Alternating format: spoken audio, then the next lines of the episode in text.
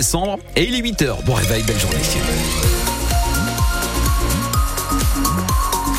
Trafic euh, perturbé sur l'autoroute 1 et sur l'autoroute A25, la 23 également, mais beaucoup moins que d'habitude.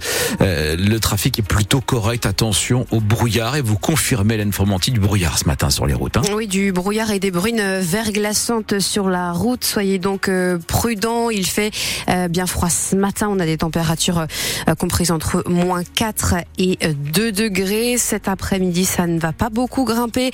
0 à 2 degrés et malgré tout, une journée plus ensoleillée. De belles éclaircies sont attendues euh, cet après-midi. Hélène, des températures qui donnent envie de se réchauffer près d'un bon feu de bois. Mais savez-vous allumer correctement votre feu, que vous ayez une cheminée, un poêle ou un insert Car il y a une méthode recommandée par euh, les professionnels et par l'agence Atmo en charge de la qualité de l'air dans les Hauts-de-France. L'idée, c'est en fait d'allumer son feu euh, par le haut, une méthode qui serait, nous dit-on, plus efficace c'est moins polluante que la méthode par le dessous. Alors concrètement, comment fait-on pour faire ce feu inversé? Odile Senelard s'est rendu chez un professionnel à Lille pour une démonstration. Le patron de l'art du feu présente cette méthode à tous ses clients, en général un peu surpris au début. On a tous euh, retenu euh, dans notre enfance euh, l'allumage avec du papier journal. On a aussi tous vu l'utilisation du soufflet, on a tous vu des allumages ratés à refaire. Mais cette méthode est désormais révolue. Exit le papier journal qui encrasse le conduit, exit le soufflet. Frédéric Bazin explique la méthode à suivre. On commence par euh, les grosses bûches. On laisse évidemment un espace d'air entre eux pour favoriser la circulation de l'air. On va ensuite euh, ouvrir euh, l'arrivée d'air de combustion grande ouverte pour favoriser euh, l'appel d'air. Et on va remettre ensuite une petite couche de bois plus fin.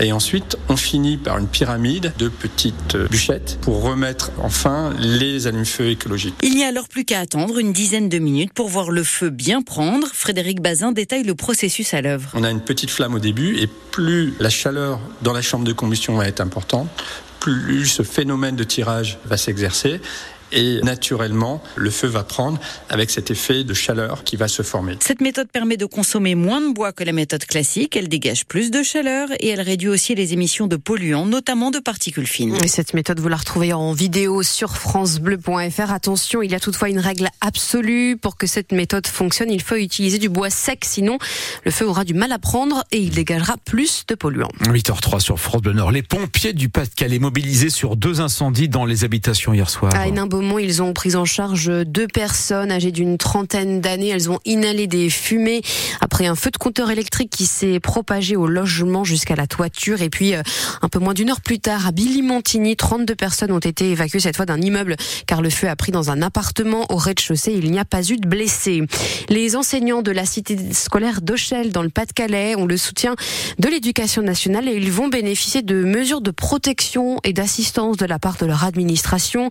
C'est ce qu'a annoncé hier la rectrice de l'Académie de Lille qui s'est rendue dans cet établissement où la situation euh, est tendue ces dernières semaines. Les enseignants dénoncent l'attitude de plusieurs motards qui ont d'abord apporté leur soutien à une élève victime de harcèlement mais qui se serait ensuite montré menaçant avec l'équipe de l'établissement.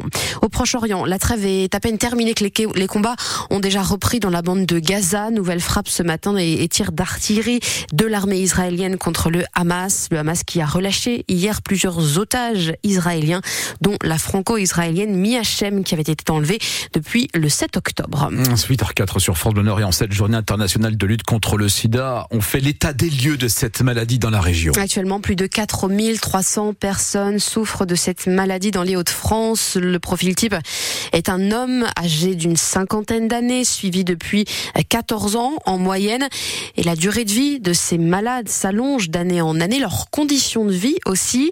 Tout ça grâce à l'évolution des traitements terminés, les dizaines de médicaments à prendre et les longs séjours à l'hôpital, comme le souligne Hélène Bazus, qui co-préside le comité de coordination régionale contre le VIH dans les Hauts-de-France avec un traitement qui est aujourd'hui un traitement simple. Quand je dis simple, c'est bien toléré, facile à prendre. Souvent, c'est un comprimé par jour. Et on a même depuis euh, début 2022 des nouveaux traitements injectables à longue durée d'action. Les patients ont en fait une injection toutes les huit semaines et entre deux, ils prennent plus de traitement. Donc euh, voilà, on a bien avancé sur le plan euh, thérapeutique et de la qualité de vie avec le virus. Et ces traitements-là, effectivement, permettent d'avoir une vie normale comme quelqu'un qui a une maladie chronique finalement. On ne sait pas le guérir aujourd'hui. Par contre, euh, c'est devenu une maladie chronique et on vieillit avec cette maladie. Donc on peut euh, bah, mener une vie normale, travailler, construire une vie de famille, faire des enfants. Et effectivement, quand on est traité et que le virus est bien contrôlé sous traitement, on ne transmet plus le virus, donc ni à ses partenaires euh, dans la vie sexuelle,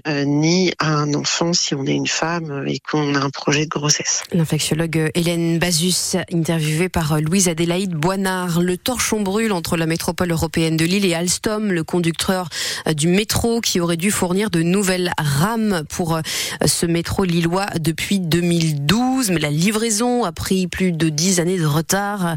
Alors euh, la MEL a décidé euh, cette semaine d'attaquer en justice. On vous explique tout ce feuilleton dont vous savez pourquoi ce sera à 8h15. Sur les rails toujours, le trafic des TER sera légèrement perturbé aujourd'hui à cause d'un mouvement social à la SNCF. Ça coince particulièrement sur le littoral. Aucun train, par exemple, entre Calais et Dunkerque.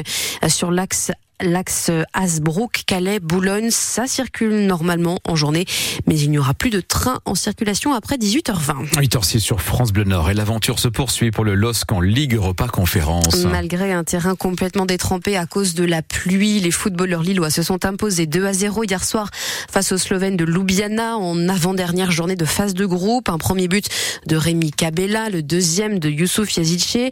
Et même s'il n'a pas marqué, un autre joueur s'est fait remarquer, Ayoub Boadi, 16 ans, formé au LOSC et qui a fait ses débuts euh, chez les pros lors du match face aux îles Féroé.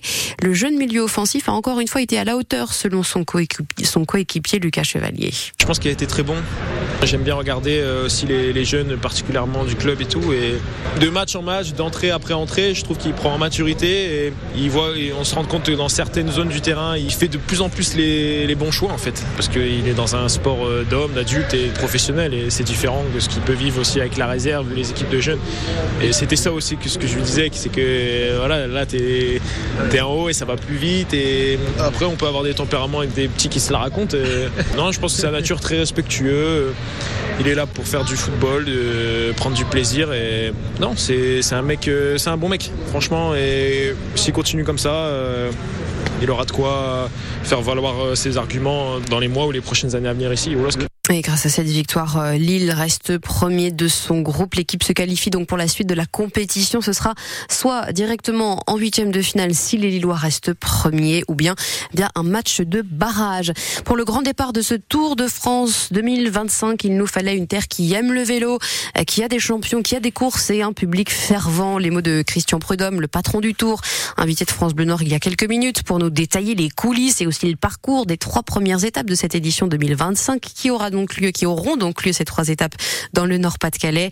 Je le rappelle, en première étape, Lille-Lille, il y a le bassin minier et les monts des Flandres. Deuxième étape, un peu plus vallonnée, entre Lovin-Planck dans le Douaisis et Boulogne-sur-Mer. Et enfin, troisième étape entre Valenciennes et Dunkerque. Tout ça est bien évidemment à retrouver en carte sur francebleu.fr.